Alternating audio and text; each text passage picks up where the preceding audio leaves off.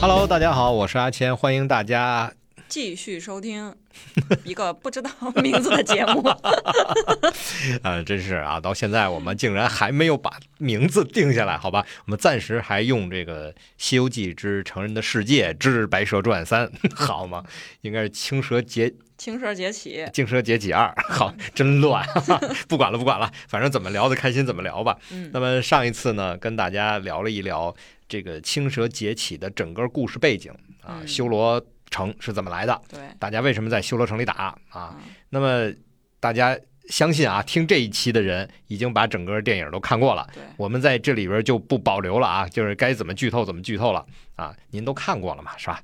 哎，那么这一期里面呢，有几个主要人物要跟大家聊。第一个，那不用说了，那就是小青啊。小青呢，就是青蛇嘛，但是她在来到修罗场的这个过程，其实是有的说的。嗯、在故事里，咱看电影的时候，你会发现，白蛇在临被扣在塔里之前，曾经跟小青说：“把孩子交给你。”呃，法海不会要你的命，你就走就完了，对吧？说过这个话，嗯那这个活话下去，哎，你要活下去。那这个话呢，大概意思就是说，其实你看，我妹夫肯定不会要我妹的命，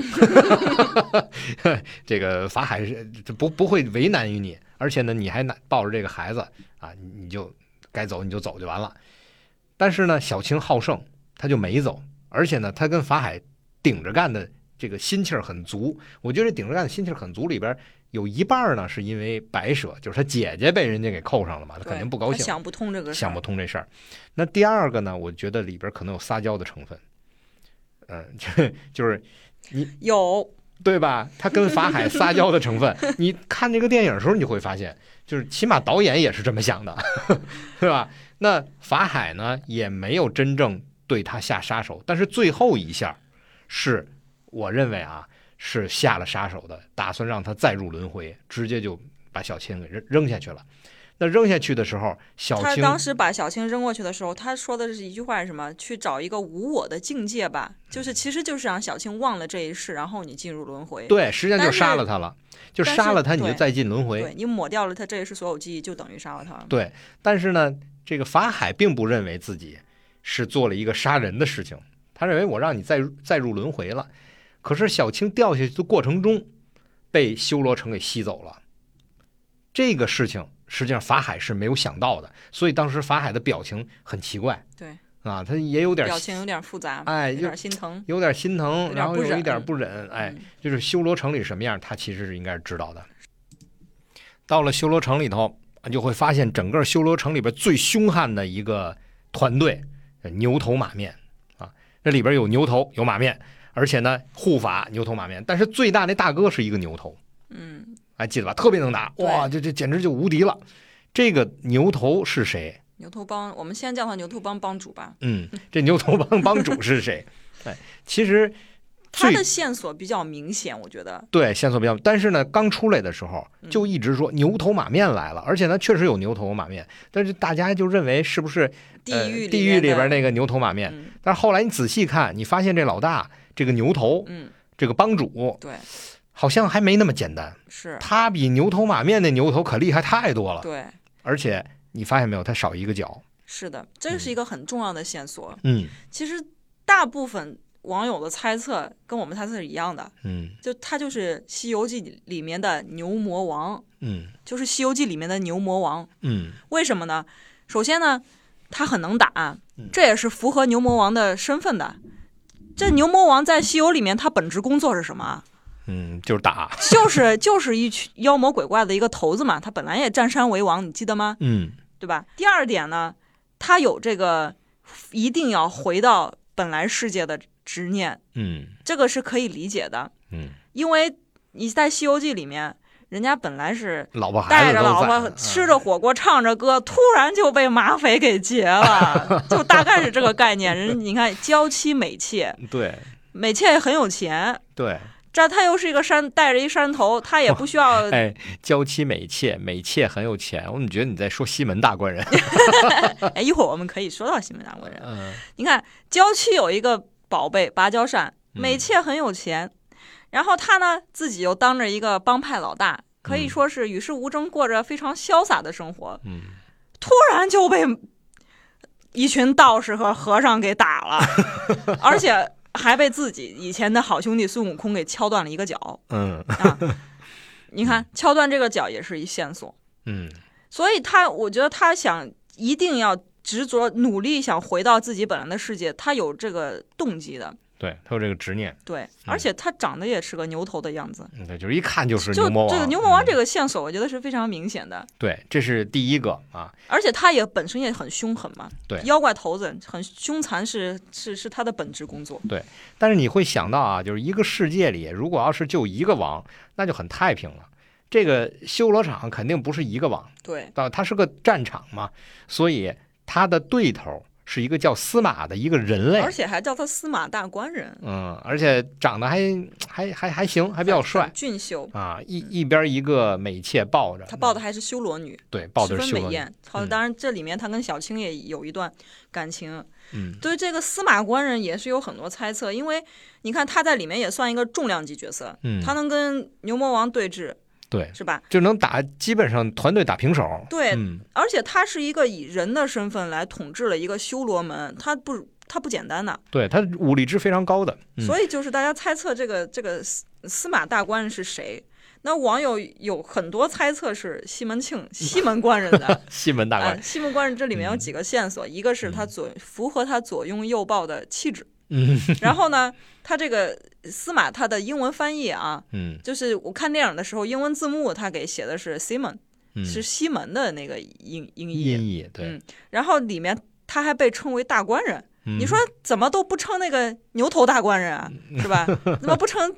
别别的叫大官人，就他叫大官人，就是网友是这么猜的。嗯，但是呢，有这里边也有问题。还有因为第三个线索，你先别着急说第三个线索，嗯，就但是这里边也有问题。问题在于，就是西门大官人他没不应该有那么高的武力值。是的，这也是我不认同这个猜测的对，原因。你说让西门大官人跟这个牛魔王打对阵这件事儿不不合适不。合适，他应该而是他起码应该是个武将，哪怕他很有智力，他也应该是个武将里就面是有武智力力的值人。超群对的。，嗯，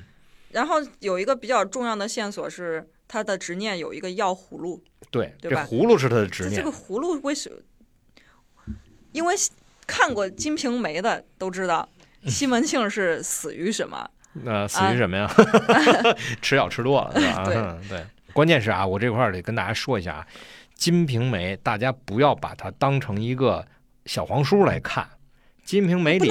嗯， 《金瓶梅》里面有很多很多的哲学道理，嗯而且他写的时候真的是遵从了人性来写对，，有它很是多的地个方。事情小说，它不是个色情小说。对那里边有很多的东西你，你看的时候可能不太注意，嗯后面你会发现它跟很多的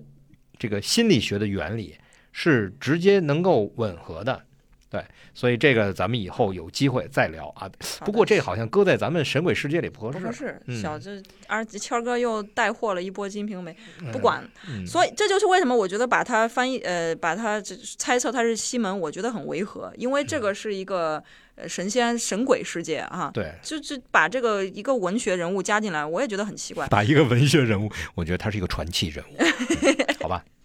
当然，可能我们不排除电影制作团队在制作的时候可能参考了西门庆的一些元素，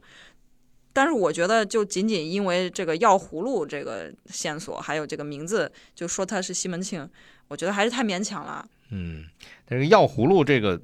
而且我觉得西门庆也不没有什么执念让他一直 留在修罗城吧。他他他他看到这么多修罗女没有执念吗？ 而且他的这个他在舞池里看到那些影像是一个女人的影子吗？嗯，嗯、我们众所周知，西门庆不止一个女人。不，他那个在舞池里都看到了很多个泡泡， 每个泡泡你数数七个泡泡。哎，你说七个泡泡这个，对我就觉得网友的另外一个猜测是比较嗯靠谱的。嗯我们先说一下其他猜测啊，嗯就排名第二、第三的还有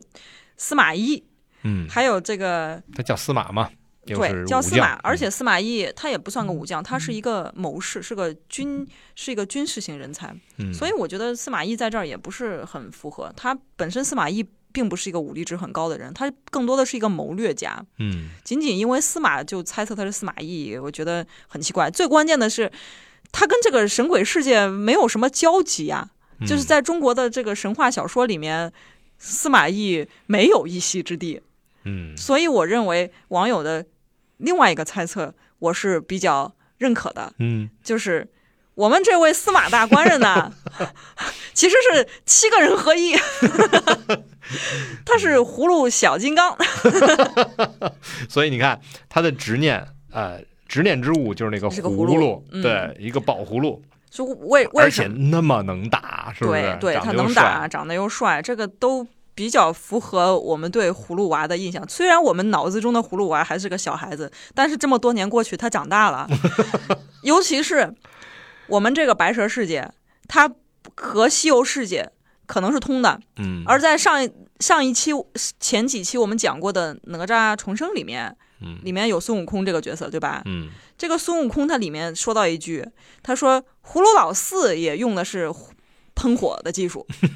哎，说明什么呀？说明我们这个西游世界里面还可能有葫芦娃的存在。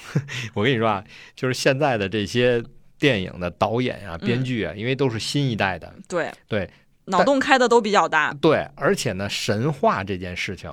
本来就是在民间传呀传呀对传。是传成了莫名其妙的样子。我们以前给大家讲过很多，比如说像什么杨戬是怎么来的等等，不都是这么传出来的吗？所以到我们这一代，应该把神话推到下一哦个性高潮。哎新高潮。所以 葫芦葫芦七兄弟来到西游宇宙，应该是非常有可能 的。对，而且这个，嗯，我你觉得他气质上、基因上也都是匹配的，对吧？比对那些司马懿、西门庆的要来的强。嗯，而且你看。金刚葫芦小金刚，他就是七兄弟合体，对然，后特别能打，什么都行，长得又帅，长得又帅，又有谋略，有他的执念是葫芦，一点儿都